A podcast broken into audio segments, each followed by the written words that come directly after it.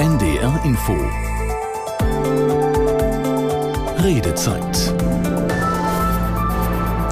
Guten Abend, ich bin Andreas Kuhn und ich freue mich auf unsere gemeinsame Redezeit jetzt zum Thema Bundeswehr. Denn die zählt ja seit Beginn des Jahres zur Speerspitze der NATO. Da stellt sich natürlich die Frage, wie handlungsfähig ist unsere Bundeswehr eigentlich zurzeit, wo wir doch dauernd eher von Pannen bei Panzern und bei der aktuellen Ministerin hören, auch wenn es ja heute nun auch hieß, ja, wir liefern demnächst Marder-Panzer nach in die Ukraine und das ist ja dann eher wieder ein Zeichen dafür, dass offensichtlich unser Material auch international nachgefragt ist. Da sollten wir mal drüber reden und über die 08000 441777 sind Sie dabei. Kostenlos natürlich die Nummer 08000 441777. Die Bundeswehr an der NATO-Speerspitze. Wie handlungsfähig ist die Truppe? Die Speerspitze der NATO, offiziell heißt das Very High Readiness Joint Task Force wurde 2014 im Zuge der ersten großen Ukraine-Krise aufgestellt. Sie ist zentral, so heißt es, für die Abschreckung gegenüber Russland. Hierbei die Führung zu übernehmen, das ist natürlich eine zusätzliche Herausforderung für die Bundeswehr in ohnehin schon bewegten Zeiten. Der Start wurde bekanntlich gleich mal überschattet vom Ausfall der Schützenpanzer Puma. Technische Defekte führten dazu, dass die deutschen Soldatinnen und Soldaten nur eher mit dem älteren Gefechtsfahrzeug, dem Marder, in diese neue Aufgabe ziehen mussten. Und der Marder ist offensichtlich international nachgefragt. Wir haben es gerade gehört, wird jetzt auch in die Ukraine geliefert. Aber trotz alledem gab es eine ganze Menge Negativmeldungen dieser Art. In puncto Image der deutschen Verteidigungspolitik wurde das Ganze in dieser Woche wohl noch getoppt durch diese dieses unglückliche Silvestervideo der zuständigen Ministerin Christine Lamprecht von der SPD. Also wir müssen reden heute hier über das Thema Bundeswehr an der NATO-Speerspitze. Wie handlungsfähig ist die Truppe? Ich finde es schwierig zu beurteilen, weil die Bundeswehr nie so gefragt war wie seit dem Krieg. Von daher wäre meine Antwort vor einem Jahr ganz anders gewesen als jetzt. Ich glaube, wir brauchen die Bundeswehr sehr. Der Zustand der Truppe ist in meinen Augen ausgesprochen schlecht. Hängt sicherlich zusammen mit der Ausstattung, aber ich glaube auch, der Geist, der da über Jahrzehnte sich entwickelt hat, spricht nicht für die Qualität und den Anspruch, den wir in der heutigen Zeit haben. Von der Technik her fantastisch, vom Volumen her zu wenig. Und das, was deutsche Waffensysteme sind, das nicht nur werden in Deutschland abgesetzt, sondern weltweit. Das spricht offensichtlich für Qualität, wenn man das bei Waffen auch sagen kann. Ne? Man hat zu wenig davon. Ja? Es kostet Geld. 100 Milliarden ist sehr viel Geld. Ob das reicht? Ich weiß nicht. Ich hoffe schon. Ob es reicht, steht, glaube ich, auf einem anderen Blatt Papier. Wir können doch nicht innerhalb von wenigen Wochen oder Monaten aufholen, was jahrelang versäumt wurde. Die Bundeswehr, unser Thema heute in der Redezeit bis 22 Uhr. Wenn Sie mitdiskutieren wollen, gerne anrufen über 08000 441777 08000 441777. Die Nummer können Sie wie immer kostenlos nutzen. Und das Thema ist eben die Bundeswehr jetzt auch an der NATO-Speerspitze. Wie handlungsfähig ist eigentlich unsere Truppe aktuell? Beurteilen müsste das ja André Wüstner. Er ist Oberst und Vorsitzender des Deutschen Bundeswehrverbandes. Schönen guten Abend, Herr Wüstner. Schönen guten Abend. Wo sehen Sie sich denn jetzt, wenn Sie sich mal so innerhalb der NATO betrachten? Naja, bezogen auf die Europäer muss man sagen, dass alle Europäer, alle Partner ihre Streitkräfte in den letzten Jahren geschrumpft haben. Und wenn wir dann von militärischen Zwergen sprechen, dann mögen wir, vielleicht noch derjenige mit der größten Zipfelmütze sein. Aber das kann natürlich nicht unser Anspruch sein. Grundsätzlich gilt, mit Blick auf die Landes- und Bündnisverteidigung, die ja jetzt wieder im Fokus steht, ist die Situation in der Bundeswehr prekär. Warum? Weil wir die Bundeswehr im Jahr 2010, 11 reformiert haben und zwar im Kern auf Auslandseinsätze vergleichbar Afghanistan, Mali etc. und Fähigkeiten zur Landes- und Bündnisverteidigung politisch gewollt abgebaut haben. Das jetzt wieder zu ändern, ist eine große Herausforderung und deswegen muss sie mit enormer Geschwindigkeit und Kraft angegangen werden. Wir haben jetzt leider eine sehr schlechte Verbindung zu Ihnen, deswegen gehe ich mal weiter direkt. Wir versuchen das nochmal neu herzustellen zu Julia Weigelt, die ist Journalistin für sicherheitspolitische Beziehungen, Autorin und Host, auch für unseren NDR Info Podcast Streitkräfte und Strategien. Schönen guten Abend, Frau Weigelt. Guten Abend. Sie beschäftigen sich logischerweise in Ihrer Position auch seit vielen, vielen Jahren jetzt schon mit der Sicherheitspolitik, mit der deutschen Sicherheitspolitik und damit natürlich auch mit der Bundeswehr. Wo sehen Sie denn die Bundeswehr, wenn man das mal von außen betrachtet, zurzeit? Steht die so da, dass man sagen kann, ja, die kann die Speerspitze der NATO bilden? Ja, ich würde Herrn Wüssner da ein Stück weit zustimmen und nochmal einen Unterschied machen zwischen Landes- und Bündnisverteidigung und den Auslandseinsätzen. Die Auslandseinsätze kann die Bundeswehr nach allem, was man so hört, bewerkstelligen und darauf legt sie auch Wert.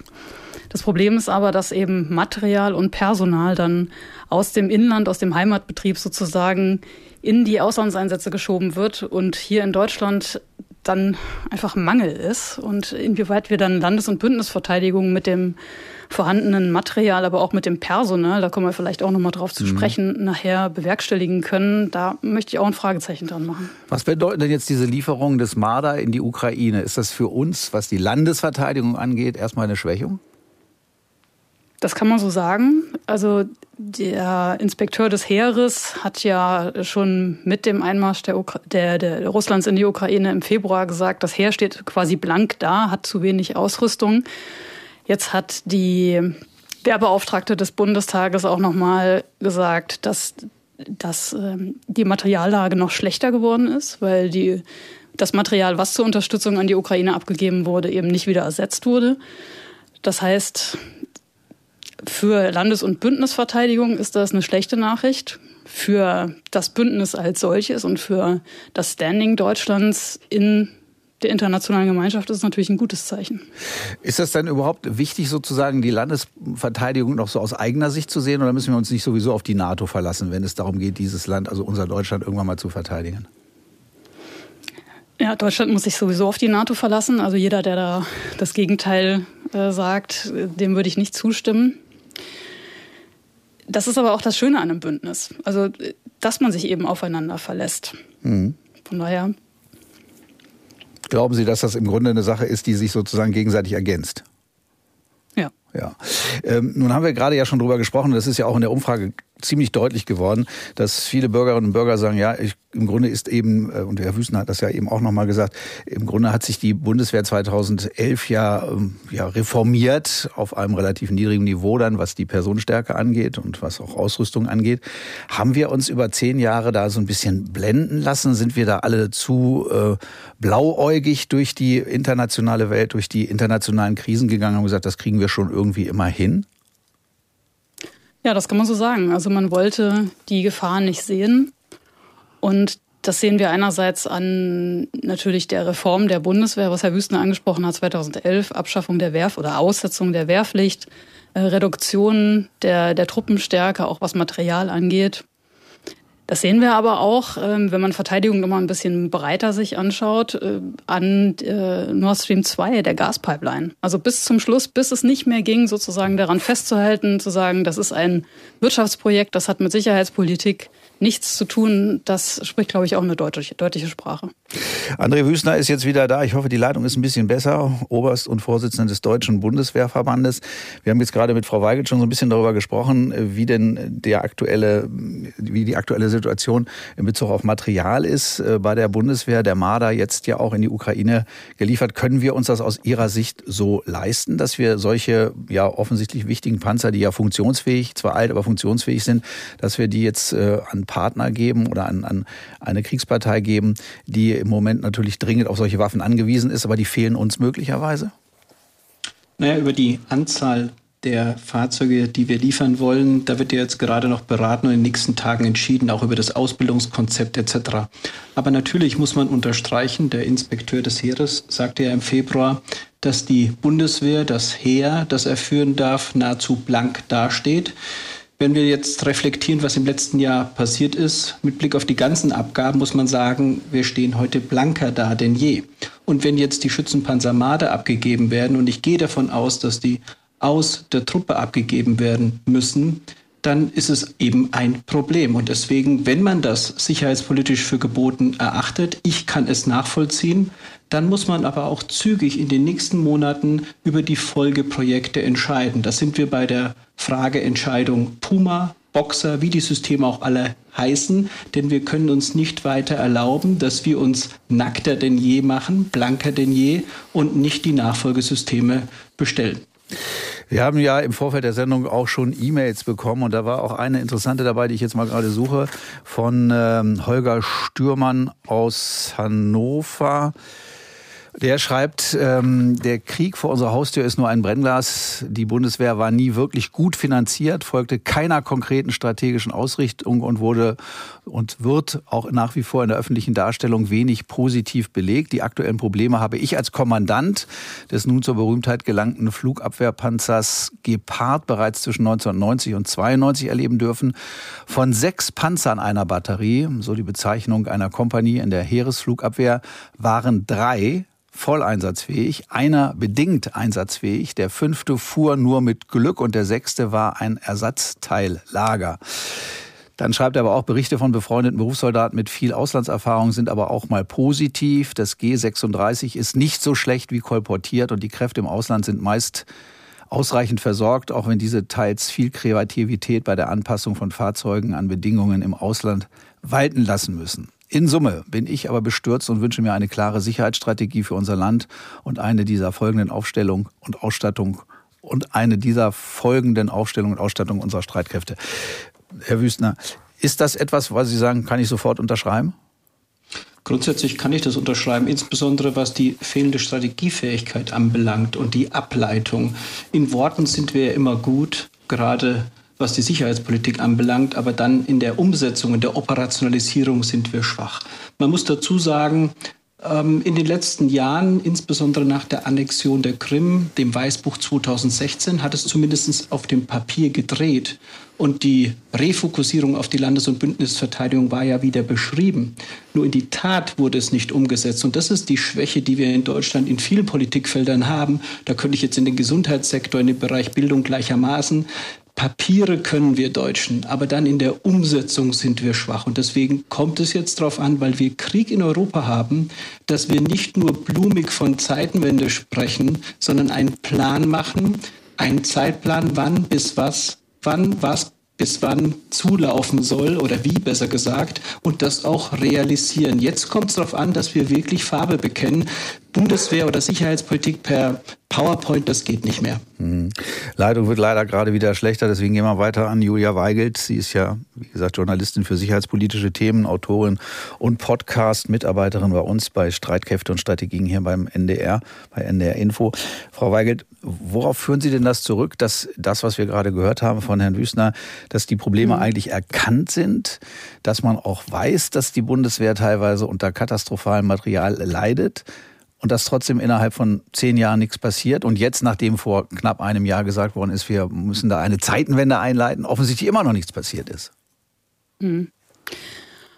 Also ich möchte da auch nochmal ähm, das Thema Verantwortung an uns Bürger und Bürgerinnen auch nochmal zurückspielen.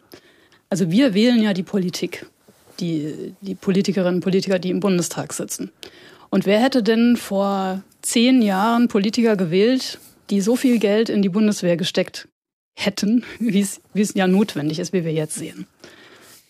Das Problem ist, wir wachsen halt sozusagen immer an unseren Aufgaben. Und na, das ist so der eine Punkt. Das wäre quasi, es war früher nicht vermittelbar und ist heute teilweise auch noch schwer vermittelbar, wenn es zum Beispiel um Zivilschutz geht, wie viel Geld das kosten würde, den Zivilschutz, also die Verteidigung äh, von Zivilistinnen und Zivilisten in Deutschland zu finanzieren, damit genug Brunnen, Bunker, Decken, Nahrung und so weiter da sind, Generatoren, das kostet eine ganze Menge Geld. Und ich glaube, das ist das Problem, dass die Politik sich scheut, diese, diese Aufrichtigkeit an den Tag zu legen und zu sagen, Leute, wenn wir das wirklich ernst nehmen, dann müssen wir da sehr viel Geld auf den Tisch legen, weil wir das lange nicht gemacht haben. Und das bedeutet, das wird für euch Bürgerinnen und Bürger alles teurer werden, noch teurer. Ich will mich ja auch gar nicht rausnehmen. Auch ich habe ja über Jahrzehnte gedacht, naja, wozu brauchen wir die Bundeswehr eigentlich? Es läuft ja alles relativ mhm. entspannt in Europa. Genau. Ja, wir haben gemeinsame Projekte mit Russland geführt. Jetzt sind wir ja seit einem Jahr offensichtlich deutlich schlauer, beziehungsweise die Gefahr, die da doch offensichtlich immer wieder noch im Hintergrund schwelte, ist eben deutlich zu Tage getreten. Ähm, nun haben wir dieses Sondervermögen, von dem ja vorhin auch schon gesprochen worden ist. Und trotzdem scheint sich ja nicht genug zu tun. Sind wir da immer noch zu langsam? Sind, sind auch selbst in diesen Abstimmungs Entscheidungsprozessen dann die Behördengänge zu langsam. Woran liegt das, dass wir nicht schneller in die Puschen kommen, um dann eben entsprechendes Material, gutes Material jetzt auch äh, für die Bundeswehr zur Verfügung zu stellen? Hm. Zunächst mal will ich nochmal sensibilisieren. Also es wird zwar von der Politik Sondervermögen genannt, aber in Wirklichkeit sind es ja Sonderschulden, also ja. kein Vermögen, was plötzlich irgendwo herkommt. 100 äh, Milliarden neue Schulden, die da aufgenommen werden, am Haushalt vorbei. Die Frage ist, äh, warum dauert das jetzt so lange von Jahrzehnten ähm, ja, der, der schleppenden Beschaffung äh, den Hebel umzulegen in wirklich in Zeitenwende? Weil Verwaltung träge ist, weil das riesige Apparate sind. Das dauert alles Ewigkeiten. Ähm, und das, das ist das eine. Und das andere ist, es scheint auch die, das Vertrauen in Politik, in die politische Führung nicht so groß zu sein von den, äh, von denjenigen Menschen, die dann letztendlich eine Unterschrift unter einen 20 Millionen Euro äh, Projekt machen sollen, wenn die Gesetzesvorlage noch nicht unterschrieben ist. Also ich weiß nicht, ob Sie das so äh, so schnell machen würden. So. Ich bin ja in dem Zusammenhang nicht gefragt. Ja, das Gesetz ist noch nicht unterschrieben, aber Sie sollen mal was unterschreiben, weil der politische Wille scheint ja irgendwie da zu sein und Sie, Sie haften dann aber persönlich. Also da habe ich auch ein bisschen Verständnis für diejenigen, die sagen, nee, ich will da erstmal warten, bis das Gesetz beschlossen ist. Hm. Versuchen wir es nochmal mit André Wüstner. Oberst und Vorsitzender des Deutschen Bundeswehrverbandes, in der Hoffnung, dass die Leitung wieder etwas besser ist. Ich höre es schon wieder knattern. Nicht so gut. Vielleicht sollten wir es mal. Ich bin halt positiv. Es wird schon funktionieren. Ja, wir können sie einigermaßen verstehen, aber es ist immer so, ein Knattern da drauf. Vielleicht sollten wir es doch telefonisch okay. mal versuchen. Aber dann versuchen wir es trotzdem nochmal über diese Leitung jetzt hier. Worauf führen Sie das denn zurück, dass nun in den letzten äh, zehn Monaten offenbar immer noch so wenig passiert ist? Also gibt es da wirklich so großen Abstimmungsbedarf im Hintergrund? Gibt es da eben das, was Frau Weil gerade besprochen hat, äh, beschrieben hat, auch die Angst davor, dass eben politisch da Unterschriften nicht geleistet werden, weil man sich noch nicht sicher sein kann, dass dieses Sondervermögen wirklich steht? Also das Sondervermögen hat äh, drei Zielrichtungen. Einmal geht es darum, international Glaubwürdigkeit zu erzeugen. Das zweite ist, nach innen zu sagen, wir wollen die Bundeswehr nachhaltig stärken und zwar überjährig, nicht bezogen auf die Jährlichkeit des Haushalts. Und das Dritte, und das ist das Wichtigste, der Rüstungsindustrie das Signal zu geben, dass man es ernst meint, dass sie wieder Kapazitäten aufbauen können, die sie in den letzten 30 Jahren abgebaut haben. Rohstoffe bestellen, Ingenieure, Fachpersonal im Allgemeinen einstellen können. Denn auch wenn es immer so schön heißt, wir mögen doch einfach von der Stange kaufen, auf der Stange ist nichts da. Und ja, ich bin auch dafür, man muss schneller Verträge machen, man muss out of the box denken, um in andere Verfahren zu gehen. Aber zur Wahrheit gehört auch, dass die Verteidigungsindustrie in Deutschland wie in Europa massiv nach unten gefahren wurden. Das ist der Grund, warum wir selbst in der Munitionsproduktion, da sind wir noch gar nicht beim Kauf, in der Munitionsproduktion in Europa, Stichwort Artilleriemunition, auch für die Ukraine, massivste Probleme haben. Und deswegen, ja, ich wünsche mir, dass einiges schneller geht, aber auf der anderen Seite erkenne ich auch, dass Industrie nicht zaubern kann. Unser Thema heute in der Redezeit. Ja, gerne, Frau Weigelt, ja. Um, ähm, die Ergänzung wäre, wenn Herr Wüsner sagt, von der Stange kaufen, lange ist ja Rüstungspolitik ähm, nicht nach sicherheitspolitischen Vorgaben, sondern eher nach wirtschaftspolitischen Vorgaben betrieben worden. Also es hieß zwar immer, wir wollen damit Sicherheitspolitik machen, aber in Wirklichkeit wollte man eben auch die deutsche oder auf europäischer Ebene europäische Rüstungsindustrie stärken.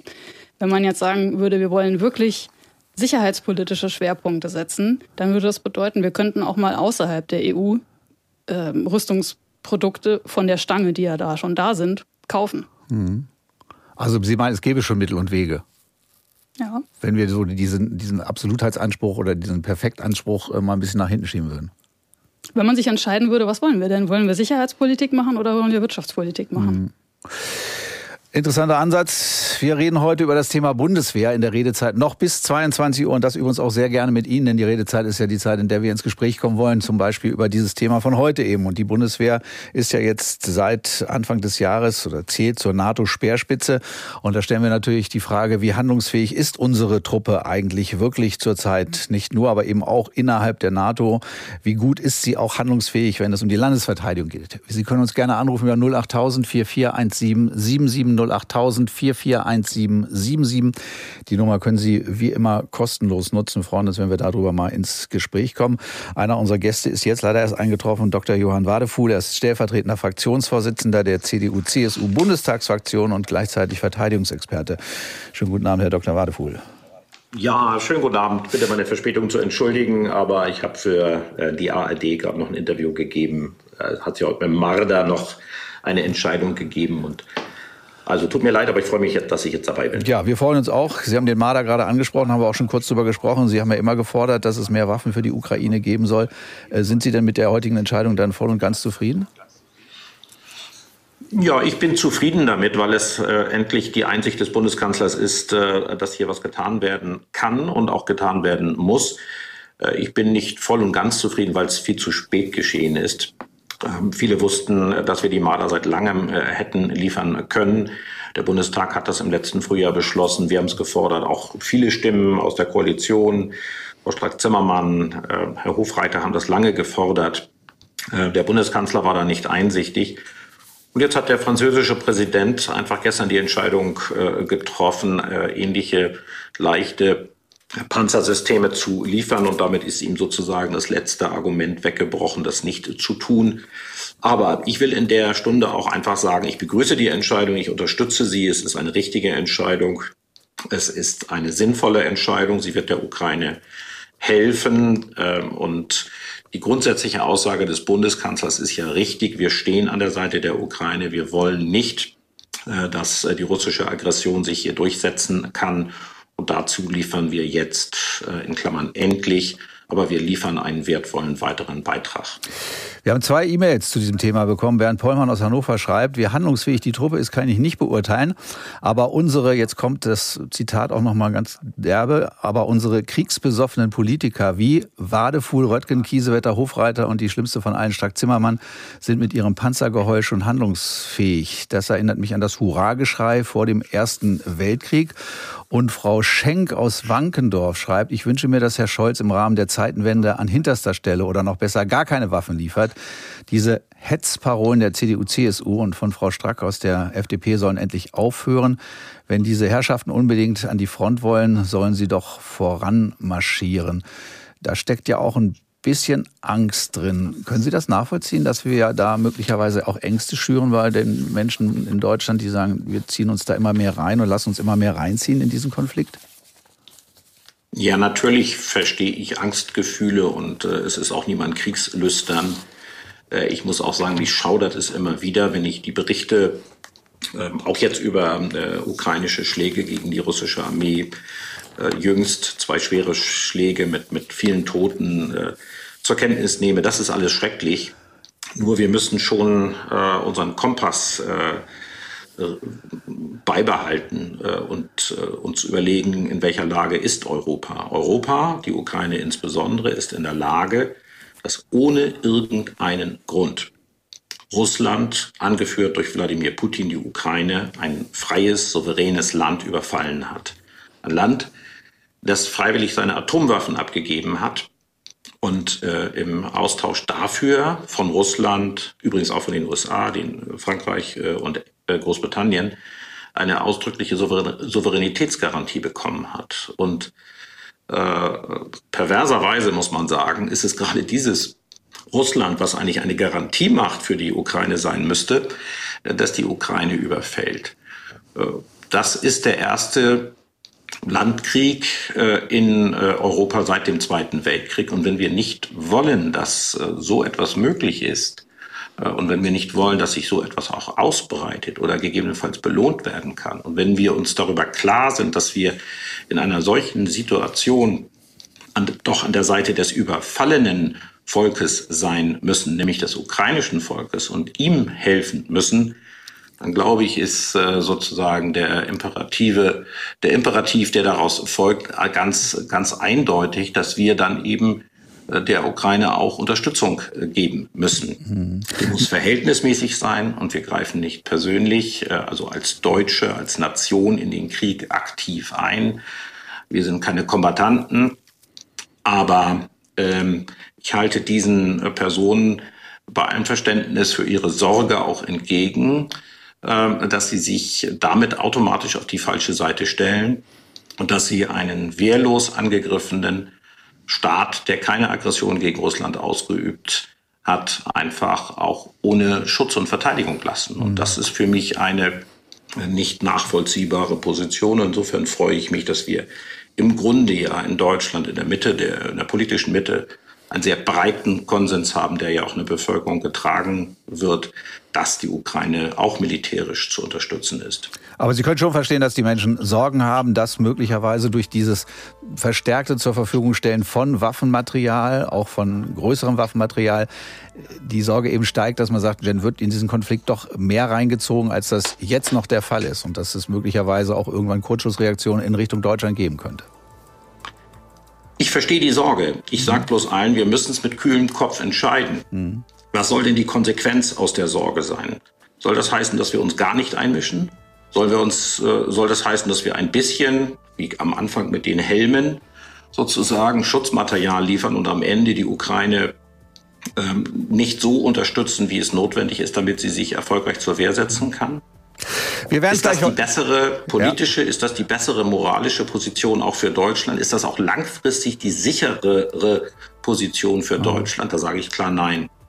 Das ist äh, aus meiner Sicht nicht zu rechtfertigen und das äh, mindert auch für Deutschland nicht die sicherheitspolitischen Gefahren, die von Russland ausgehen, sondern es erhöht die Gefahren, weil Russland dann in einer, in einer militärischen Aggression sich bestätigt sehen würde äh, und sehen würde, es wird ihm nichts entgegengesetzt. Also würde es dann weitermachen.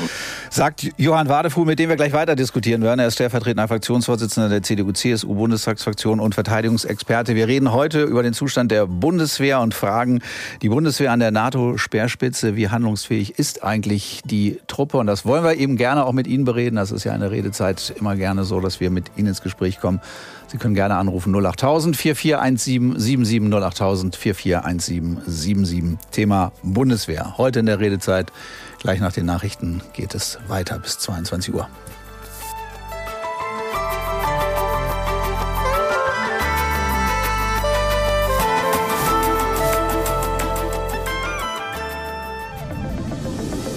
NDR Info. Die Nachrichten um 21 Uhr mit Michael Hafke. Deutschland liefert der Ukraine erstmals Schützenpanzer vom Typ Marder und ein Patriot-Raketenabwehrsystem. Außerdem wollen die USA unter anderem leichte Bradley-Schützenpanzer schicken. Das teilten die Regierungen in Berlin und Washington nach einem Telefongespräch zwischen Kanzler Scholz und Präsident Biden mit. Aus Berlin Claudia Plass. Einzelheiten zum Zeitpunkt und zum Umfang der Lieferungen wurden zunächst nicht genannt. Bundeskanzler Scholz war in der Frage der Panzerlieferungen zunehmend unter Druck geraten. Frankreichs Präsident Macron hatte der Ukraine bewaffnete Spähpanzer zugesagt. Nach dem Vorstoß aus Frankreich und der Ankündigung der USA, Panzerlieferungen in Erwägung zu ziehen, hatten sich auch Vertreter der Regierungskoalition dafür ausgesprochen, ebenfalls die Ukraine mit Kampf- und Schützenpanzern zu unterstützen. Die Ukraine lehnt die von Russland angekündigte Feuerpause zum orthodoxen Weihnachtsfest ab. Zunächst müssten sich die russischen Truppen aus den besetzten Gebieten zurückziehen, hieß es aus Kiew. Kurz zuvor hatte Russlands Präsident Putin seinen Verteidigungsminister angewiesen, dass das Militär ab morgen Mittag für 36 Stunden die Angriffe auf ukrainischem Gebiet einstellen soll. Putin bezog sich auf einen Aufruf des Oberhaupts der russisch-orthodoxen Kirche, Patriarch Kirill. Wer aus China nach Deutschland einreisen möchte, muss sich künftig auf Corona testen lassen. Ab wann die neuen Regeln gelten, ist allerdings noch offen. Aus Berlin Eva Ellermann. Reisende müssen nach der neuen Verordnung noch vor der Abreise in China einen negativen Corona-Test vorlegen. In Deutschland soll es außerdem Stichproben geben, um mögliche Virusvarianten zu entdecken und auch das Abwasser von Fliegern aus China soll untersucht werden.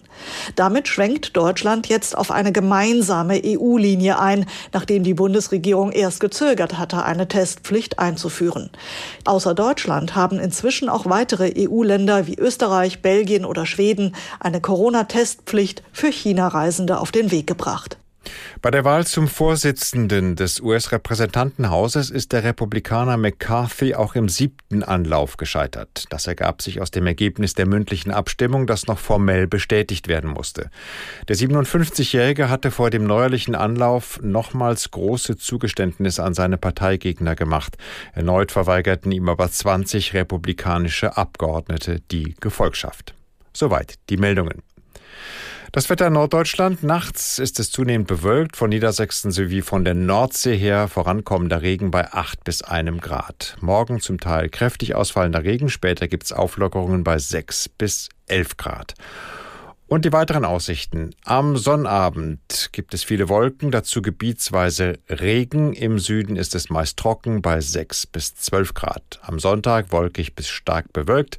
Zeitweise Regen und Schauer, Temperaturen 6 bis 11 Grad. Das waren die Nachrichten. NDR Info Redezeit die Bundeswehr an der NATO-Speerspitze. Wie handlungsfähig ist unsere Truppe eigentlich zurzeit? Wie handlungsfähig ist sie gegenwärtig, nachdem sie ja 2011 deutlich reformiert worden ist und seitdem ja auch die Wehrpflicht zum Beispiel ausgesetzt wurde und auch die Truppenstärke allgemein heruntergefahren worden ist? Alles das wollen wir mit Ihnen besprechen in der Redezeit. Sie können gerne mitdiskutieren über 08000 4417 77 08000 4417 77. Mein Name ist Andreas Kuhn. Ich freue mich, wenn Sie anrufen. Die Nummer können Sie wie immer kostenlos nutzen, die Bundeswehr. An der NATO-Speerspitze, wie handlungsfähig ist die Truppe? Thomas Christes hat sich für uns umgehört. Ich habe das Gefühl, dass selbst 100 Milliarden jetzt nicht ausreichen würden, um das, was in den letzten Jahrzehnten gespart wurde, wieder auf den neuesten Stand zu bringen. Ich habe ein sehr distanziertes Verhältnis zum Militär, aber das, was da an Politik gemacht ist, das basiert immer auf vorgegebenen alten Strukturen. Und ich habe meine Zweifel, dass das immer so klug ist. Ich glaube, da waren wir vor 30 Jahren besser aufgestellt. Wenn die Grundstruktur sich nicht ändert, weil Frankreich zum Beispiel äh, hat eine größere Armee, ist stabiler und hat einen Etat von 50 Milliarden, also die Hälfte. Und wir kriegen es nicht mal besser hin mit dem Doppelten. Also das stimmt ja was nicht. Ich vertraue auch Olaf Scholz, als dass er überlegt, welche Waffen geschickt werden. Ich finde das sehr, sehr schwer, das Thema. Und ohne Unterstützung würde die Ukraine das überhaupt nicht schaffen. Ich glaube, für die Öffentlichkeit ist es sicherlich ein Schock. Ich glaube, die, die mal früher dort bei der Bundeswehr waren, sei es als Berufssoldat oder auch als Wehrpflichtiger, können diesen Zustand schon seit längerer Zeit bestätigen. Die Bundeswehr an der NATO-Speerspitze, wie handlungsfähig ist die Truppe? Wir haben schon eine halbe Stunde diskutiert über dieses Thema mit André Wüstner. Er ist Oberst und Vorsitzender des Deutschen Bundeswehrverbandes mit Julia Weigelt. Sie ist Journalistin für sicherheitspolitische Themen, Autorin und Podcast-Host bei unserem NDR-Info-Podcast Streitkräfte und Strategien. Und auch mit Dr. Johann Wadefuhl, dem stellvertretenden Fraktionsvorsitzenden der CDU-CSU-Bundestagsfraktion. Gleichzeitig ist er Verteidigungsexperte und wir wollen es aber vor allen Dingen auch diskutieren mit Ihnen. Hier ist nochmal die Telefonnummer 08000 441777. Die Nummer können Sie kostenlos nutzen. Und Alexander Lenzner aus Mittelangeln ist jetzt am Telefon. Guten Abend, Herr Lenzner. Ah, schönen guten Abend. Ja, Ihre Meinung zum Thema. Ja, im Endeffekt ist mal alles, was ich sagen wollte, schon gesagt worden, entweder von Frau Weigelt oder von Herrn Wüstner die Bundeswehr ist im Endeffekt Opfer der letzten 30 Jahre des sogenannten Friedensdividende geworden. Und ähm, wir haben halt versucht, das Militär ähm, nach hinten zu stellen in der Reihenfolge der, der, Prioritäten der Politik. Man konnte mit Militär, Sicherheitspolitik, Verteidigungspolitik keine Wahlen gewinnen und entsprechend wurde das Ganze auch gehandhabt. Und die, das Ganze verliert auf die und so leid es mir tut, ich muss ja leider dem ehemaligen Präsidenten ähm, Trump recht geben, wenn er sagt, Deutschland war ein sicherheitspolitischer Trittbrettfahrer. Wir sind es im Endeffekt immer noch. Und wenn wir nicht anfangen, da ähm, entsprechende Gelder und auch Maßnahmen und vor allem politischen Willen äh, in die Hand zu nehmen und zu investieren, wird uns das Ganze in den nächsten Jahren vermutlich auch in Europa massiv vor die Füße fallen. Allein deshalb, weil ähm, die osteuropäischen Länder, eure Verbündeten, erwarten von Deutschland eine Initiative, eine Rolle, die ich teilweise in der jetzigen Politik parteiübergreifend noch nicht sehe, dass die eingenommen werden soll, weil wir einfach die Prioritäten jahrelang falsch gesetzt haben oder anders gesetzt haben und wir jetzt ähm, erst lernen müssen, wieder da neu uns zu justieren. Ja, wollen wir gerne mal diskutieren, unter anderem mit äh, André Wüstner, wie gesagt, obersten Vorsitzender des Deutschen Bundeswehrverbandes, diese Frage des Trittbrettfahrers, die Bundeswehr als Trittbrettfahrer innerhalb der NATO. Das ist ja eine Rolle, die immer mal wieder so definiert wird, bösartig definiert wird. Sehen Sie sich so? Haben Sie sich so gesehen? Ja, die Bundeswehr sieht sich sicherlich nicht so, aber Deutschland muss das sich so sehen und teilweise muss es sich noch immer so sehen, trotz Zeitenwende. Diesen Begriff, glaube ich, habe ich das erste Mal nach der Annexion der Krim gebraucht, weil es ja schon so ist, dass wir unabhängig von Beschlüssen, Stichwort NATO-Gipfel Wales und Warschau, wo wir beispielsweise das Zwei-Prozent-Ziel schon zugesagt haben, wir äh, in der Politik in Gänze, auch in der Großen Koalition, uns eben nicht auf diese zwei Prozent zu bewegt haben und bei unseren Verbündeten, nicht nur in Osteuropa, sondern insbesondere in den USA, natürlich das zu einem Glaubwürdigkeitsverlust geführt hat. Und ja, deswegen war es so wichtig, dass man diese Zeitenwende-Rede jetzt hält, dass man weckt und dass man jetzt mit einem Sondervermögen startet. Nur ich muss noch mal unterstreichen, weil man muss sich auch einen Tick ehrlich machen. Diese 100 Milliarden können nur der Anfang sein. Ich will mal ganz kurz herleiten, woher wir kommen dieser Finanzbedarf, der wird abgeleitet aus einem politischen Auftrag. Der wiederum wird materialisiert in der NATO bei sogenannten NATO-Fähigkeitszielen. Vor dem Ukraine-Krieg hat man das Fähigkeitsprofil der Bundeswehr, das soll, bei 211 Milliarden berechnet, mit 211 Milliarden. Jetzt sind mehrere Abgaben erfolgt, jetzt hat man einen erhöhten Bedarf, jetzt reden wir sogar über Nah- und Nächstbereichschutz, Stichwort Raketenabwehr und vieles mehr. Ich will nur jedem sagen, der jetzt anfängt von Zeitenwende zu reden und zu sagen, wir müssen uns jetzt glaubwürdig machen, der muss gleichzeitig mit kommunizieren, dass wir uns auf 300 Milliarden in den nächsten Jahren zubewegen müssen. Das war auch der Ursprung der Rede von Kanzler Scholz am 27. Februar letzten Jahres, in dem er nämlich sagte, 100 Milliarden sowie die zwei Prozent vom BIP im Minimum und aktuell diskutiert man in der NATO ja schon darüber, inwieweit man überhaupt bei zwei Prozent bleiben kann. Ich will nur unterstreichen, wer A sagt, muss auch B sagen. Wer das alles will, wenn Politik weiterhin bestellt und sagt, wir wollen nicht mehr Trittbrettfahrer sein, was ich für richtig halte, dann muss man auch der Gesellschaft ehrlich sagen, was das kostet und es wird wesentlich mehr kosten als jetzt besagten 100 Milliarden Euro. Johanna Wadefuhl, ist das eigentlich der Politik klar, dass diese Kosten eben ja doch deutlich äh, größer sind als diese 100 Milliarden und dass Sie dem Volk, unserem Volk, der Gesellschaft nochmal klar machen müssen, also da kommt noch mehr auf Sie zu, auch wenn Sie ja jetzt nicht in der Regierung sind, aber in der Regierung waren, als ja im Grunde diese Schritte eingeleitet worden sind, die Deutschland erst zum Trittbrettfahrer gemacht haben? Ja, natürlich, äh, das ist eine große Überzeugungsarbeit, die da vor uns liegt. Ich will vielleicht nochmal sagen, wir haben zu wenig gemacht, ja. Ich würde mir dennoch nicht den Begriff von Trump, Trittbettfahrer, äh, zu eigen machen wollen. Den halte ich für komplett übertrieben. Wir haben immer einen, einen wertvollen, einen richtigen und einen notwendigen Beitrag auch im Bündnis geliefert. Wir haben zu wenig gemacht, ja. Aber äh, Verteidigungsministerin Ursula von der Leyen hat Trendwenden begonnen nach 2014. Annegret Kamm-Karrenbauer hat das auch fortgesetzt. Ähm, und jetzt muss das in der neuen Regierung, da sehe ich jetzt unter Frau Lambrecht schon äh, erhebliche Probleme, das ist jetzt aktuell nicht unser Gesprächsthema, äh, aber auch konsequenter fortgesetzt werden. Ich will einen Punkt von Frau Weigel von vorhin aufgreifen. Ähm, es ist für Politikerinnen und Politiker nicht so ganz einfach gewesen in den vergangenen Jahren und nicht so einfach wie jetzt den Menschen zu erläutern, dass Geld für Verteidigung auszugeben ist. Es gibt immer die nächste Straße, die ausgebessert werden muss oder die nächste Brücke, die zu ersetzen ist oder ein Loch in der Rentenkasse etc. pp. Das wissen wir alle. Äh, und das wollten viele nicht hören. Wir haben, ähm, ich weiß das selber, aus den Verhandlungen der letzten Legislaturperiode immer für zwei Prozent plädiert. Derselbe Bundeskanzler, der jetzt äh, die Zeitenwende-Rede gehalten hat, hat als Finanzminister zwei Prozent abgelehnt. Das konnten wir in der Koalition nicht durchsetzen. Und ich sage Ihnen ganz offen, es war jetzt äh, auch nicht der Wahlkampfschlager im letzten Bundestagswahlkampf, als die Union für zwei Prozent eingetreten ist. Ganz abgesehen von anderen Problemen, die wir da hatten. Also äh, ich finde, wir sollten uns gegenseitig da alle ehrlich machen. Ich glaube, die Union hat natürlich eine sehr große und starke Verantwortung. Äh, es ist nicht ganz so schlimm und so schlecht, wie Trump Deutschland immer gemacht hat, aber wir stehen jetzt äh, da komme ich nochmal auf Ihre Frage zurück, vor einer großen Überzeugungsarbeit. Denn 100 Milliarden sind erstmal Schulden, das hat Frau Weigelt auch schon richtig gesagt. Und zweitens reichen sie leider nicht.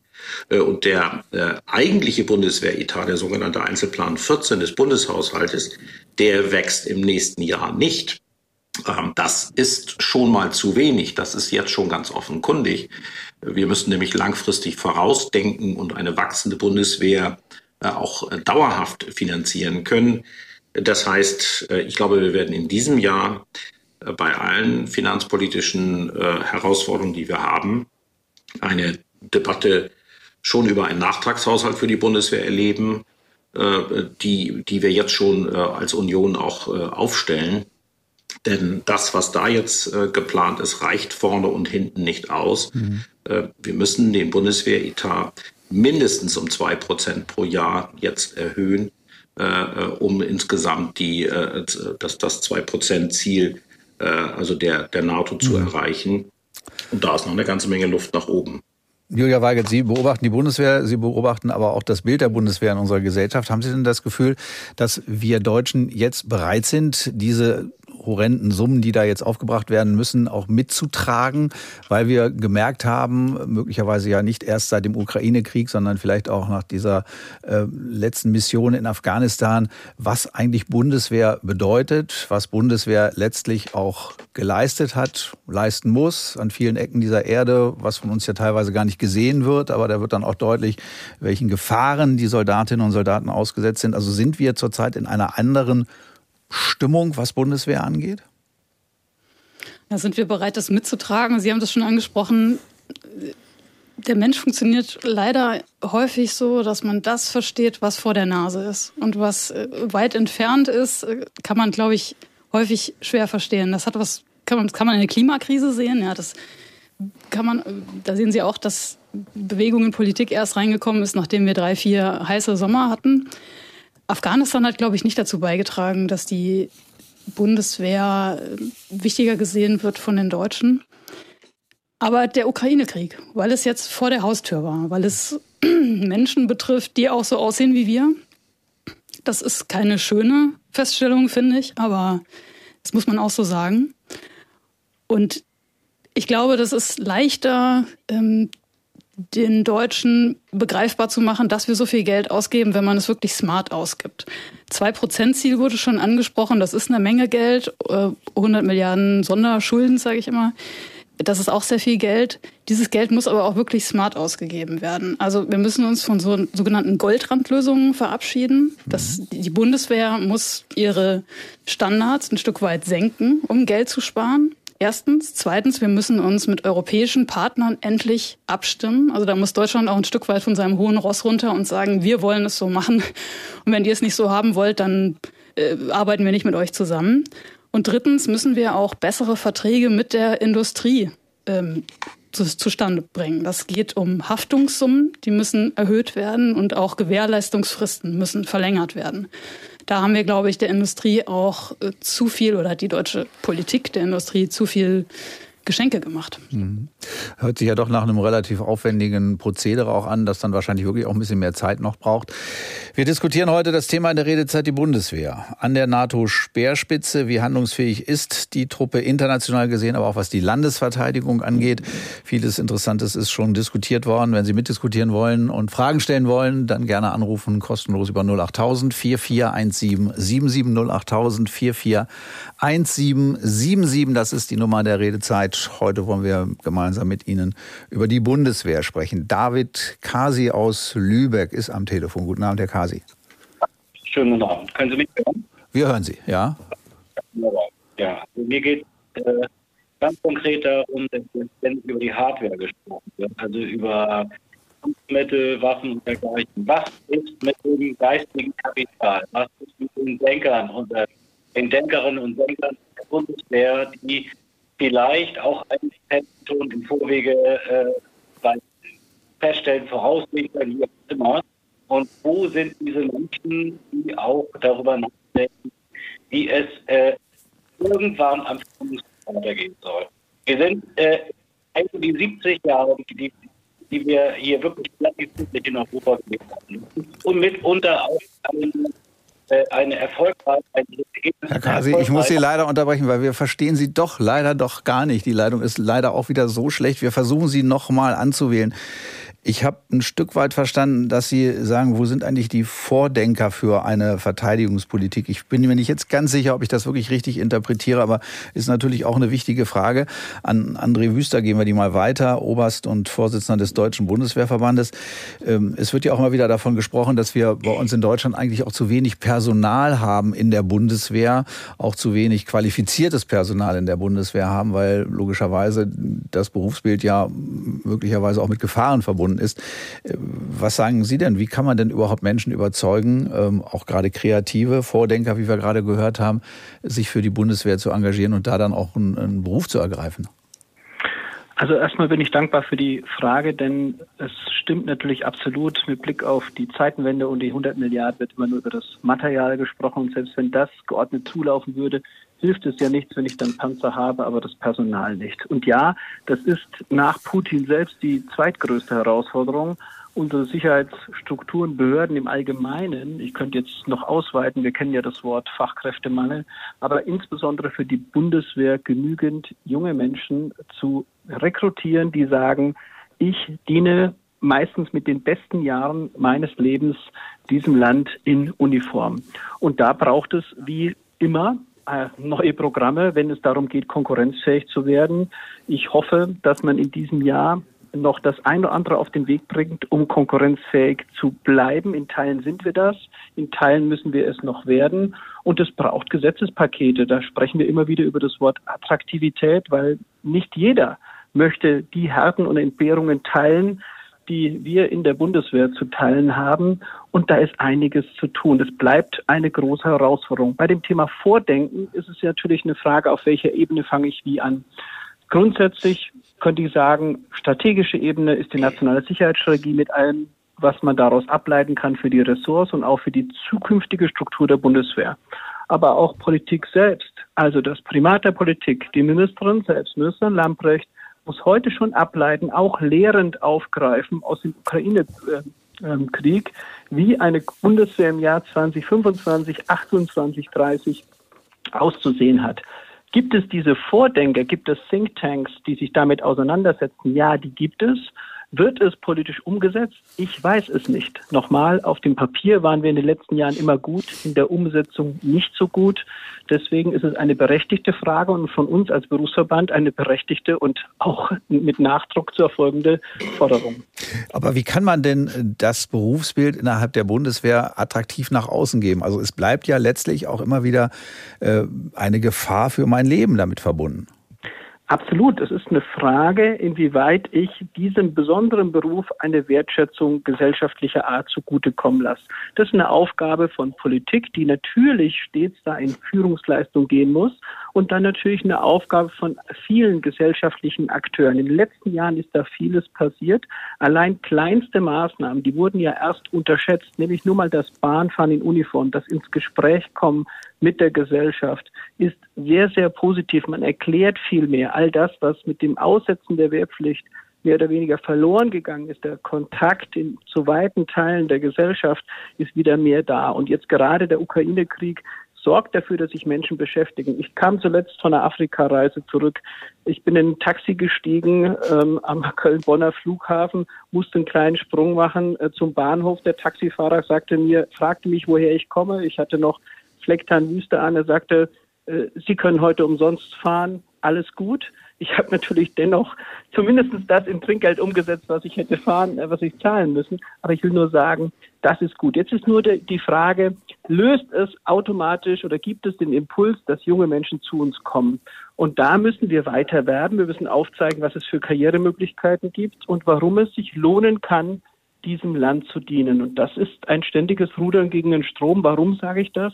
Nehme ich jetzt mal das Thema Studium, das wir seit vielen Jahren in der Bundeswehr verortet haben, seit Helmut Schmidt ein Attraktivitätsfaktor. Wenn Sie sich umschauen, nahezu viele, ich will nicht sagen alle Unternehmen, größeren Unternehmen außerhalb bieten das nahezu gleichermaßen mittlerweile an. Es bleibt ein Kampf um die klügsten Köpfe und geschicktesten Hände, wie man so schön sagt. Und die Bundeswehr muss immer wieder sehen, dass sie auf Höhe der Zeit bleibt. Mhm. Aber wir können nun mal nicht hinnehmen, dass wir sagen, wir schließen die Bundeswehr, weil wir keinen Nachwuchs mehr gewinnen. Das ist vorderste Aufgabe der Verteidigungsministerin und ich bin gespannt. Dazu steht einiges im Koalitionsvertrag, was in dieser Legislaturperiode dazu passiert. Aber ich habe verstanden, das Bild der Bundeswehr, zumindest aus Ihrer Sicht, ist in der Gesellschaft besser geworden. Möglicherweise dann doch auch mit diesen Bildern, die wir aus Afghanistan gesehen haben, äh, damals als die, ähm, die letzten Menschen dort ausgeflogen worden sind. Diese Rettungsaktion, die ja dann hinterher auch medienmäßig auch von uns sehr intensiv begleitet wurde. All das hat ja, glaube ich, auch dazu beigetragen, dass man nochmal festgestellt Absolut. hat, wie, wie äh, schwer eigentlich der Beruf des Soldaten, der Soldatin ist und was da eigentlich dran, dran hängt. Und letztlich ist es ja etwas, was uns in Deutschland sozusagen auch international weiterhilft. Und das ist, glaube ich, auch eine Geschichte, die sich dann wahrscheinlich auf dieses Bild in der Gesellschaft ausgewirkt hat, positiv ausgewirkt hat. Jetzt versuchen wir es nochmal mit der Arbeit. Ja, wenn es geht, ganz kurz. Wir haben jetzt den Herrn Kasi, der soll jetzt doch nochmal zu Wort kommen mit hoffentlich Ach, besserer also den Herrn Kasi nochmal, ergänze ich das nachher. okay. Ich David, im Kopf. David Kasi aus Lübeck. Herr Kasi, versuchen wir es nochmal. Hallo? Oh, hören Sie mich? Ja, wir versuchen es nochmal. Also, ich bin dran, ja? Ja. Also, nochmal. Also, das, äh, das fand ich schon ähm, recht positiv, was Herr Wissner da gerade gesagt hat. Äh, ich bin nach wie vor der Auffassung, dass die beste Waffe und die wirksamste Waffe, die wir haben können, die ist, die wir nicht benutzen müssen. So, und das hat äh, jetzt dieses, dieses ganze Bundeswehr-Batting von wegen irgendwelcher Waffen, die nicht funktionieren und dergleichen. Das ist alles äh, im Grunde genommen zu vergleichen mit den Ideen oder Aspekten, die wir haben, um Konflikte zu vermeiden. Und das meine ich eben mit dem Thema Denkfabrik. Die Bundeswehr äh, muss oder auch alles, nicht nur die Bundeswehr, sondern eben auch alle, die hier äh, denken, Politik machen und dergleichen, müssen dahin arbeiten, hier Konflikte zu vermeiden, sondern eben auch die Verhandlungsbestandteile der ganzen Geschichte zu sehen. Und das vermisse ich ein bisschen. Das ist sehr, sehr waffenlastig, sehr, sehr wirklich nur im Moment darum, dass wir die Krieg, oder ich sage jetzt ganz bewusst hier, weil es geht ja hier wirklich um äh, das Fall Europa gegen Russland, dass hier der Krieg äh, äh gewonnen werden muss mit Waffen. Und mir fehlt ein bisschen der Zukunftsaspekt. Okay, das gehen wir jetzt weiter, Herr Kasi. waren leider wieder schlecht zu verstehen, aber wir haben jetzt verstanden, dass Sie gesagt haben, also man muss jetzt nicht immer nur schwarz-weiß denken, sondern man muss eben auch versuchen, auch aus der Bundeswehr heraus natürlich diplomatische Wege zu finden, wenn es darum geht, Konflikte zu beheben. Julia Weigelt, ähm, Sie sind ja mit sicherheitspolitischen Themen äh, schon seit vielen Jahren unterwegs. Ist das so, dass wir möglicherweise auch gerade jetzt angesichts dieses Ukraine-Kriegs wieder sagen, ja, also entweder müssen wir uns eben mit Waffen wehren äh, oder wir machen zu viel, also wir machen zu viel Diplomatie, das nutzt irgendwann nichts mehr, dann müssen wir uns mit Waffen wehren. Also gibt, gibt es da diese Grauzonen, diese möglicherweise positiven Grauzonen zu wenig in unserer eigenen Denkweise? Sagen wir immer nur, ja, entweder eben eine kriegerische Auseinandersetzung, die dann auch mit Waffen, oder eben zu versuchen, das Ganze diplomatisch zu lösen. Und wenn das nicht weiterkommt, dann kommen wir gleich automatisch in das nächste Stadium. Hm. Also vielleicht erst noch mal eine ähm, Ergänzung dazu. Die Bundeswehr ist ja nicht dafür da, Konflikte zu lösen, sondern die setzt Aufträge der, der Politik um. Und Konflikte zu lösen ist eigentlich eher die Auftrag, äh, der Auftrag des Auswärtigen Amtes.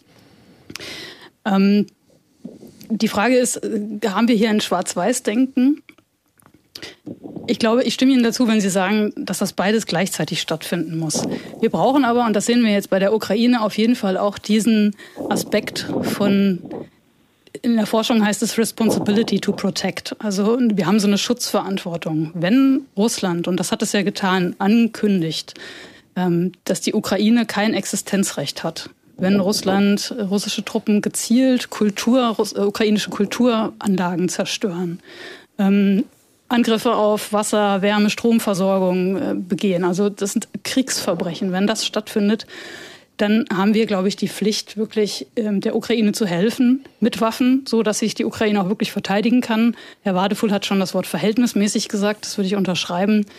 Und gleichzeitig Verhandlungen auf einer gewissen Ebene ja, stattfinden zu lassen. Die gibt es ja, zum Beispiel was den Austausch von Kriegsgefangenen angeht. Aber bis zu dem Punkt, wo tatsächlich Putin sagt, ich möchte jetzt ernsthaft verhandeln, müssen wir, glaube ich, diese schützende Anwendung von Macht wirklich weiter durchhalten. Unser Thema heute, die Bundeswehr. Jetzt gerade auch bei der NATO-Speerspitze dabei. Wie handlungsfähig ist eigentlich unsere Truppe? Thema, das wir heute gerne mit Ihnen diskutieren wollen in der Redezeit, wenn Sie Lust haben anzurufen, wenn Sie dabei sein wollen. 08000 441777. 08000 441777. Das ist die Telefonnummer, über die Sie uns erreichen können. Und wir rufen Sie dann natürlich gerne hier bei uns zurück. Am Telefon ist jetzt Jan-Helge Heinrichs aus Rantrum. Rantum, hallo. Moin. Ähm, mir geht es um die Finanzierung der Bundeswehr. Es ist eigentlich der ganze Töpfe der Ministerium damit auch in Begriffen. Warum überprüft man nicht die ganze Finanzierung von Sozialamt bis zur Bundeswehr einmal komplett durch und guckt mal, welche Subventionierung, Subventionierung Entschuldigung, mhm. äh, ist überhaupt noch gerecht, weil wofür werden Millionen Euros für Städte gegeben, die dann Bänke bauen, um damit halt den Topf leer zu machen, um dann wieder eine Finanzierung zu bekommen. Das ist in meinen Augen ein Schwachsinn und das ist genauso für die Bundeswehr. Warum kriegen die ein System, das, was vorhin mal gesagt wurde, mit Goldrand umrundet ist, anstatt ein System, das funktioniert, das wirkt und ein Mann mit einem Schraubenschlüssel reparieren kann. Mhm. Ne? Heutzutage ist das so zu viel Technik drin und so teuer. Das hat in den 60er Jahren, 70er Jahren war natürlich auch teuer. Aber man sieht das zum Beispiel am Marder. Ne? Der ist immer noch im Einsatz, funktioniert und wird immer wieder auf, aufgewertet und ist super für die Truppe. Leider nicht so geschützt wie ein Puma, natürlich. Okay, Sie sagen also, man muss bewährtes im Grunde weiterentwickeln, aber man muss jetzt nicht sozusagen die neueste Technik haben, die möglicherweise nicht ausgereift ist und die äh, aber den höchsten Ansprüchen möglicherweise irgendwann mal dann äh, dienen soll. Aber das ist zum jetzigen Zeitpunkt aus Ihrer Sicht nach hinten zu stellen. Wir diskutieren gerne weiter in der nächsten halben Stunde. Über 08000 441777 sind Sie dabei. Das Thema Bundeswehr. Ähm, wir haben auch noch E-Mails bekommen, die haben jetzt mit dem bisher gesagt noch nicht so ganz viel zu tun, aber sind natürlich auch zurzeit ein Thema. Zum Beispiel Ilse Bruckner aus Chorso hat geschrieben, mal ganz ehrlich, muss das Verteidigungsministerium eigentlich immer von fachfremden Frauen geleitet werden? Wird's ja nicht immer. Ich wünsche mir einen Mann vom Fach für diesen Job und sowas ähnliches hat auch Diana Hömmen aus Löningen geschrieben die darüber auch entsetzt ist, dass seit Herrn Guttenberg Verteidigungsminister war, die ähm, Bundeswehr aus ihrer Sicht zumindest kaputt saniert wurde. Und auch sie stellt die Frage, ob nicht lieber jemanden, der selber gedient hat, Verteidigungsminister oder Verteidigungsministerin sein sollte. Auch sicherlich Ansätze, über die wir weiter diskutieren werden, gleich hier bei uns in der Redezeit. NDR Info. Die Nachrichten um 21.30 Uhr mit Michael Hafke. Deutschland liefert der Ukraine im Krieg gegen Russland erstmals Panzer und ein Luftabwehrsystem. Das hätten Bundeskanzler Scholz und US-Präsident Biden in einem Telefonat vereinbart, hieß es am Abend in einer gemeinsamen Erklärung. Aus der NDR Nachrichtenredaktion Felix Tenbaum. Es handelt sich demnach um Schützenpanzer vom Typ Marder. Außerdem stellt die Bundesregierung Kiew ein Patriot-Raketenabwehrsystem zur Verfügung, wie es auch die US-Regierung tut. Die USA wollen der Ukraine ihre ihrerseits Schützenpanzer vom Modell Bradley liefern. Beide Länder wollen demnach jeweils die Ausbildung ukrainischer Streitkräfte an den Waffensystemen übernehmen. Deutschland und die USA hatten bereits seit Mitte Dezember Gespräche über mögliche Panzerlieferungen geführt. Nun hat man offenbar eine gemeinsame Entscheidung dafür getroffen. Gestern hatte Frankreich bereits angekündigt, leichte Spähpanzer an die Ukraine zu liefern. Angesichts des bevorstehenden orthodoxen Weihnachtsfest hat Russlands Präsident Putin eine anderthalbtägige Feuerpause in der Ukraine angeordnet. Putin wies das Verteidigungsministerium an, von morgen Mittag bis Samstagabend die Kampfhandlungen einzustellen. Diese Entscheidung sei auf Grundlage eines entsprechenden Appells des Patriarchen der russisch-orthodoxen Kirche gefallen, hieß es aus dem Kreml. Die Ukraine lehnte eine Waffenruhe unter russischer Besatzung ab. Bei der geplanten Krankenhausreform wollen die Gesundheitsminister von Bund und Ländern bis zum Sommer einen Referentenentwurf vorlegen. Bundesgesundheitsminister Lauterbach betonte, es gehe darum, dass die Kliniken das Hamsterrad von immer mehr Leistungen verlassen könnten. Dazu sollen die Fallpauschalen abgesenkt werden, die Kliniken pro Patient oder Behandlungsfall erhalten. Stattdessen bekommen sie feste Beträge zugesichert. Fast zwei Drittel der Bürger sind laut dem aktuellen ARD Deutschland-Trend nicht zufrieden mit der Arbeit der Bundesregierung. Der Umfrage von Infratest DIMAP zufolge steht Verteidigungsministerin Lambrecht besonders in der Kritik. Hauptstadtkorrespondentin Sabine Henkel mit Einzelheiten. 64 Prozent von allen Befragten sind unzufrieden mit der Ampel. Das ist aber gar nichts Ungewöhnliches, sondern sehr häufig der Fall, diese Unzufriedenheit mit der Bundesregierung, egal wer regiert. Christine Lambrecht erreicht einen Rekord. 70 Prozent sagen, sie sind unzufrieden mit der Arbeit von Christine Lambrecht. Und in der Sonntagsfrage tut sich wenig. Die Union bleibt weiter vorn mit 29 Prozent, vor den Grünen mit 19, SPD 18 Prozent, AfD 15, FDP 6 und die Linke mit 5 Prozent. Das Wetter in Norddeutschland. Nachts ist es zunehmend bewölkt, von Niedersachsen sowie von der Nordsee her vorankommender Regen bei 8 bis 1 Grad. Morgen zum Teil kräftig ausfallender Regen, später gibt es Auflockerungen bei 6 bis 11 Grad. Und die weiteren Aussichten am Sonnabend viele Wolken, gebietsweise Regen, im Süden meist trocken und 6 bis 12 Grad. Am Sonntag ist es wolkig bis stark bewölkt, dazu zeitweise Regen und Schauer bei 6 bis 11 Grad. Das waren die Nachrichten.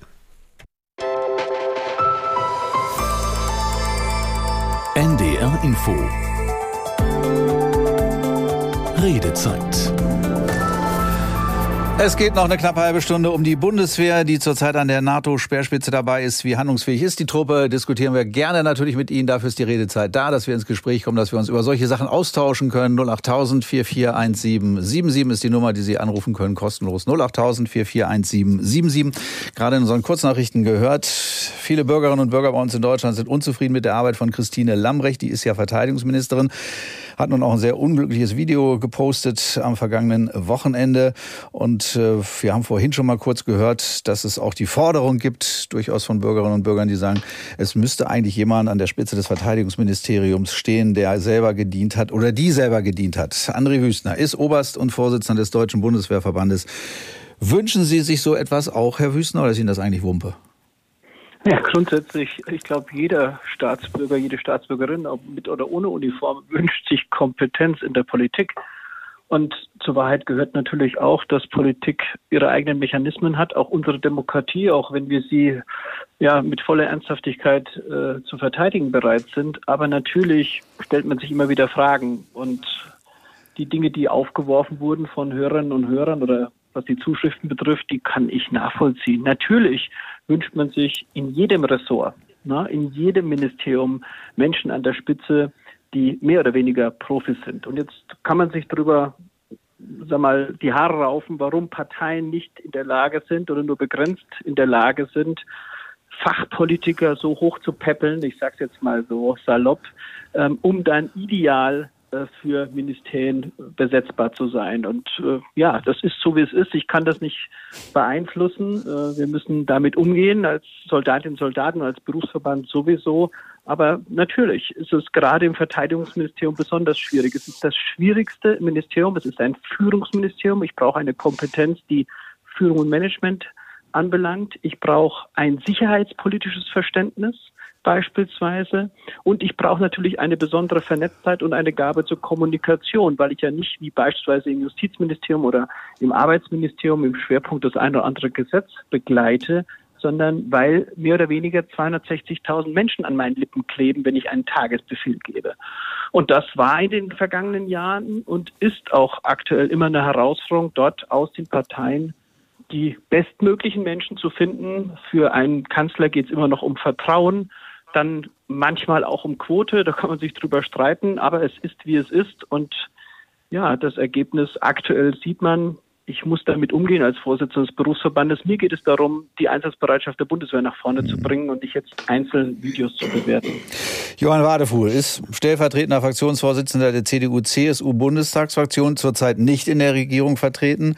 Gleichzeitig ist er Verteidigungsexperte und wenn ich das richtig äh, gelesen habe, Herr Dr. Wadefuhl, dann sind Sie äh, Oberst der Reserve? Major der Reserve. Major ja, ja. der Reserve. Major, das Soldat heißt, Sie haben, Sie haben gedient. Nun sind Sie nicht in der Regierung zurzeit. Das heißt, Sie könnten wir jetzt nicht als, äh, als Verteidigungsminister aktivieren. Aber auch in Ihrer Zeit, als die CDU-CSU noch die Regierung gestellt hat, gab es ja an der Spitze immer äh, oder häufig äh, Verteidigungsministerinnen, die nun auch äh, erwiesenermaßen nicht gedient haben. Äh, Ist das aus Ihrer Sicht im Grunde auch egal? Nein, egal ist es nicht. Ich finde das schon. Äh, Hat man Sie also, damals es nicht gefragt eigentlich? Bitte? Hat man Sie damals nicht gefragt, als Sie in der Regierung Das waren? würde ich jetzt mal in dieser Sendung als Kriegsgeschichte bezeichnen und der ich mich nicht weiter widmen möchte. Nein, aber das ist, ich halte es nicht für ein zwingendes äh, Kriterium zur Personalauswahl. Ich darf mal ganz partei- und politisch sagen, Peter Sturck war, ein- war ein klasse Verteidigungsminister von der SPD und wenn ich es richtig sehe, hat er nicht gedient gehabt.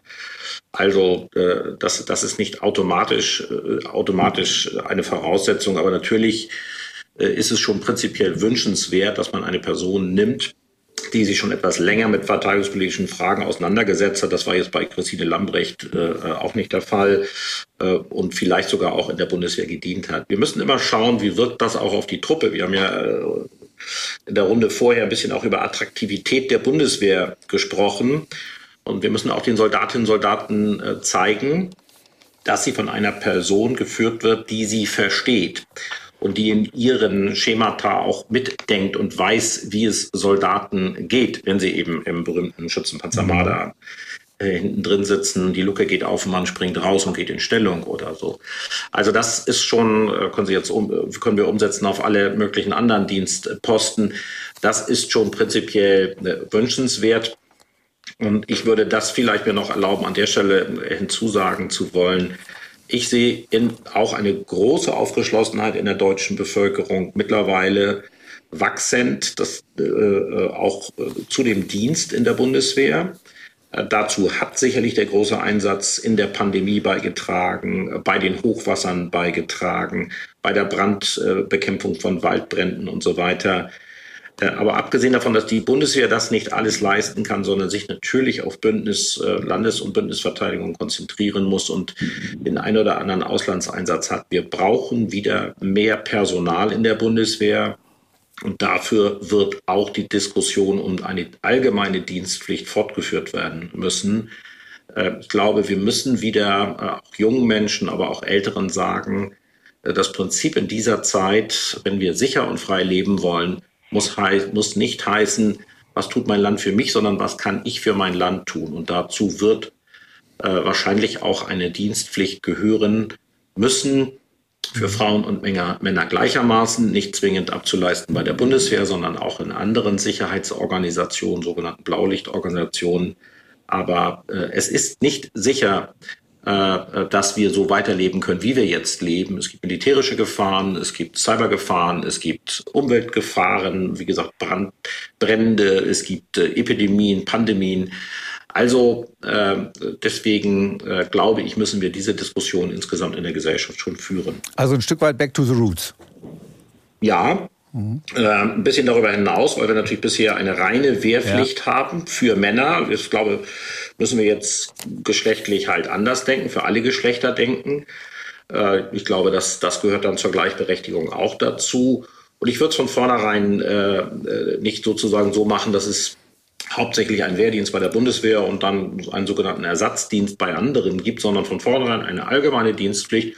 Und da kannst du zur Bundeswehr gehen, da kannst du zum Technischen Hilfswerk gehen, da kannst du zum Deutschen Roten Kreuz gehen äh, und so weiter und so fort. Da gibt's äh, Feuerwehren, da gibt's viele Einsatzmöglichkeiten, aber ich glaube, äh, das ist auch eine Möglichkeit übrigens, um den Dienst kennenzulernen. Und das ist viel besser äh, als, als äh, sehr viel, was wir hier in der Werbung machen, um Personal zu gewinnen. Wenn die, wenn die jungen Menschen erleben, wie ist der Dienst bei der Bundeswehr, dann äh, haben wir eine viel bessere Chance, diejenigen, die dann äh, zur Bundeswehr kommen, auch äh, langfristig zu, zu halten. Denn viele, die sich kurzfristig verpflichten oder einen freiwilligen Wehrdienst machen, die sind auch schnell wieder weg, weil sie sich das nach, ein, äh, nach ein paar Posts äh, in sozialen Netzwerken eigentlich ganz anders vorgestellt haben, als es dann in der Realität Dazu ist. habe ich eine Anmerkung. Eine kurze, wenn es geht. Wir haben noch viele Hörerinnen und aber gerne, Frau Weigel. Vor, vorhin haben Sie sich ja netterweise auch hinten angestellt, ja. So, also eine Anmerkung zum Thema allgemeine Dienstpflicht. Diejenigen, die das fordern, von denen höre ich selten die Kosten, die damit zusammenhängen. Die FDP hat vor Jahren mal ausgerechnet, dass es 13 Milliarden Euro pro Jahr kosten würde, nur an Lohnkosten. Da würde ich auch mal gerne wissen, wie das dann vermittelbar wird in einem, ja, in einem Land, in dem alles teurer wird, ob wir uns wirklich jedes Jahr 13 Milliarden Euro oder vielleicht sogar noch mehr leisten wollen, um eine allgemeine Dienstpflicht auf die, auf die Füße zu stellen. Und zum Thema, äh, hat der Verteidigungsminister die Ministerin gedient? Ähm, wurde eben schon gesagt, Peter Struck äh, hat nicht gedient, Volker Rühr hat nicht gedient. Die sind eigentlich relativ wohl gelitten als Verteidigungsminister. Und der Verteidigungsminister, der gedient hat und der durch markige Sprüche und Auftritte in Afghanistan aufgefallen ist, Herr zu Guttenberg, war ausgerechnet derjenige, der die Wehrpflicht ausgesetzt hat und die Bundeswehr wirklich runtergekürzt hat.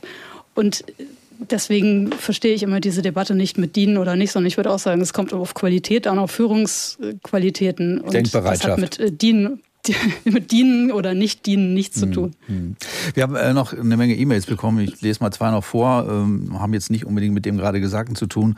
Marc-André Alpers aus Wittingen schreibt, äh, eine Demokratie muss wehrhaft sein. Dieses Zitat, von wem weiß ich nicht, habe ich damals während meiner aktiven Wehrdienstzeit von 96 bis 2000 mehrmals vermittelt bekommen. Seit Jahren verfolge ich den Verfall der Bundeswehr, der schon in meiner aktiven Wehrdienstzeit merklich zu spüren ja war. Ja, ich kann den Grund, nur noch umgeben von Freunden zu sein, nachvollziehen dass man deswegen auch die Bundeswehr reduziert hat. Aber wir merken doch jetzt, dass diese Denke falsch war.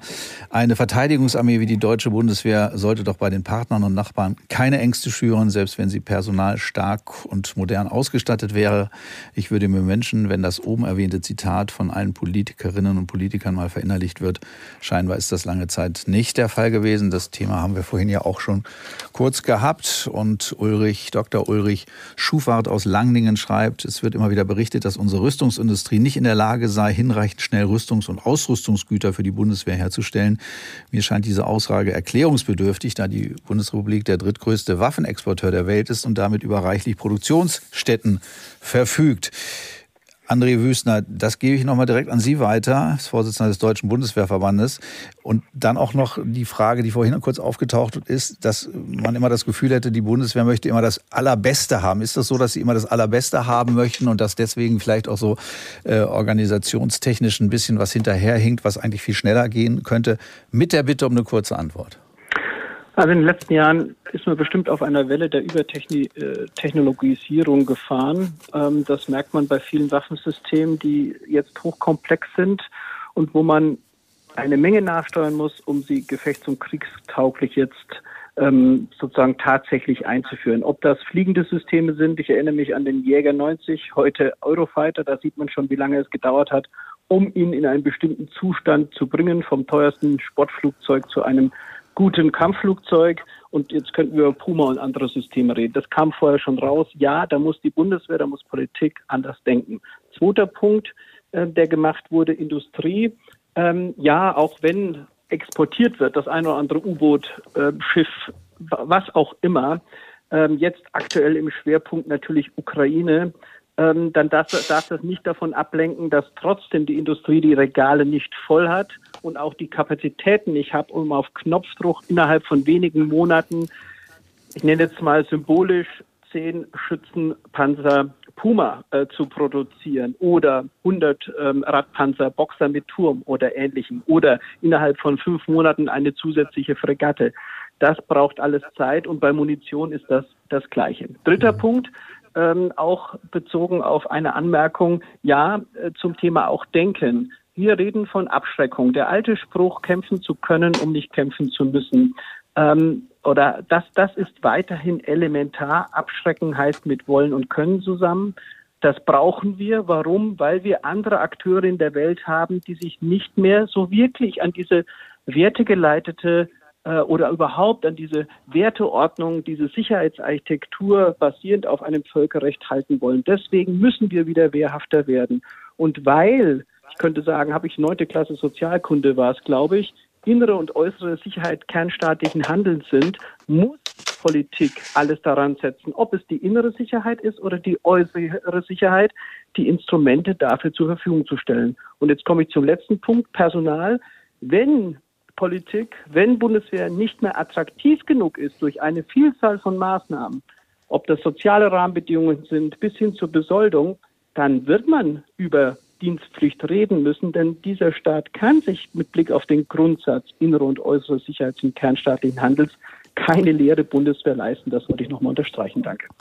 Ja, danke André Wüstner, Oberst und Vorsitzender des Deutschen Bundeswehrverbandes. Robert Müller aus Stadert, Geduld bewiesen, ist noch am Telefon. Abend, Herr Müller, haben schon ein bisschen länger gewartet. Jetzt sind Sie aber dran. Ja, guten Abend. Ähm, meine Frage an die Runde oder zu meiner Person. Ich war 24 Jahre Berufssoldat als Fallschirmjäger und in meinen Einsätzen ähm, war meine Hauptaufgabe, Waffen, Munition einzusammeln mit dem Kampfmittelspürhund. Und wir haben, ob im Kosovo 1999 oder Afghanistan, wo ich mal war, immer wieder Waffen gefunden, Munition gefunden, auch aus Deutschland. Und auch mit dem Blick auf die Ausbildung der Paschmerga frage ich mich heute, wo sind diese Waffen, die wir in die Auslandseinsätze gegeben haben, ähm, meinetwegen auch an die Paschmerga, äh, kämpfen die heute noch damit oder sind die weiterverkauft worden? Wissen wir überhaupt, wo die Waffen überall unterwegs sind? Und wenn wir jetzt mit dem Blick auf die Ukraine jetzt Schützenpanzer weggeben, was, wenn der Krieg zu Ende ist? Kriegen wir diese Waffen, diese Gewehre, die Panzer, äh, Raketen, Patriot, kriegen wir das alles zurück oder bleibt das alles dort? Oder was passiert? Gibt es da eine politische Transparenz, damit auch ich hier, der zu Hause als ehemaliger Berufssoldat, der im Einsatz verwundet wurde, heute dienstunfähig ist, äh, der sich große Sorgen und Gedanken macht, wo diese Waffen überall sind, gibt es da eine Antwort? Hm. Ja, vielleicht kann Johann Wadefuhl, auch wenn er nicht in der Regierung ist, beantworten, wie das normalerweise läuft. Sie sind ja Verteidigungsexperte.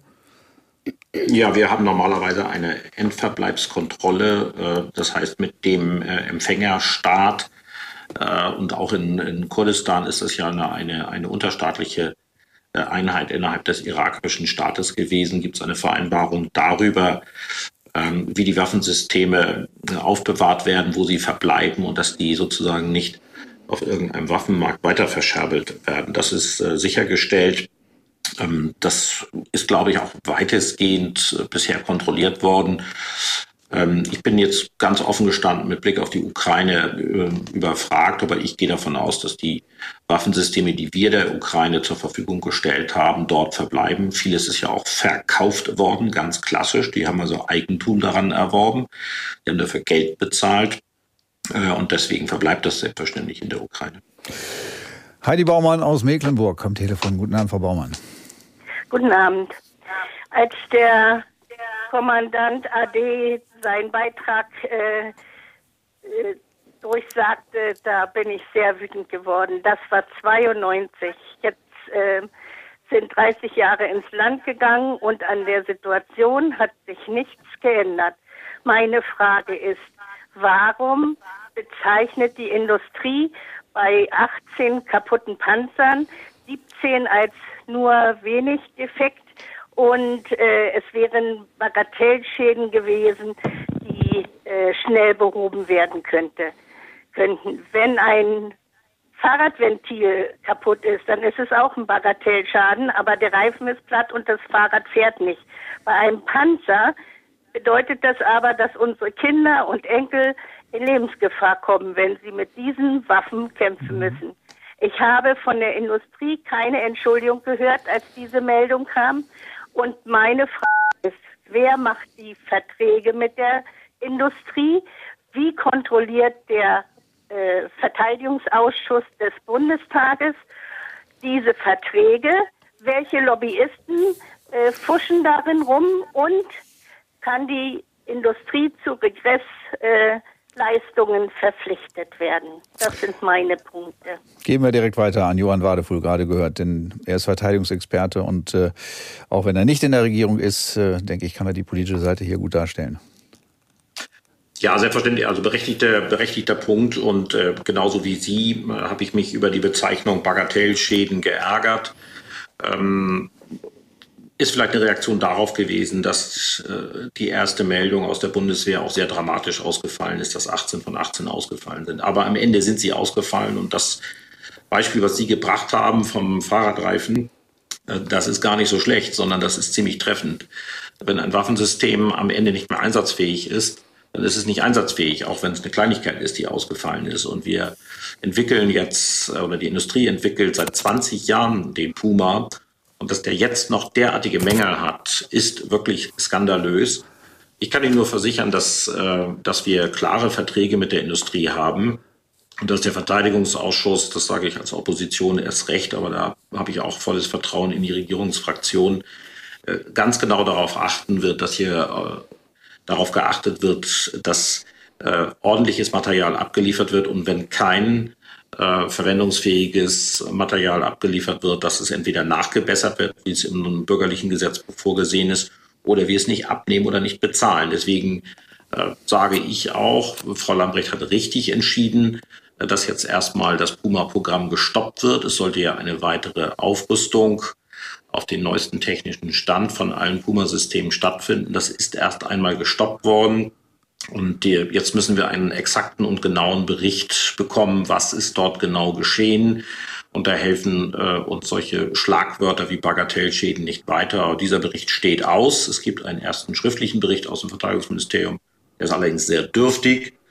Ähm, da werden wir in der ersten Sitzungswoche sofort nachhaken und, und klären, äh, wie die Lage ist. Und äh, da kann sich jeder darauf verlassen, äh, dass äh, der Bundestag darauf achten wird, dass für nicht einsatzfähige Waffensysteme äh, kein Geld ausgegeben wird.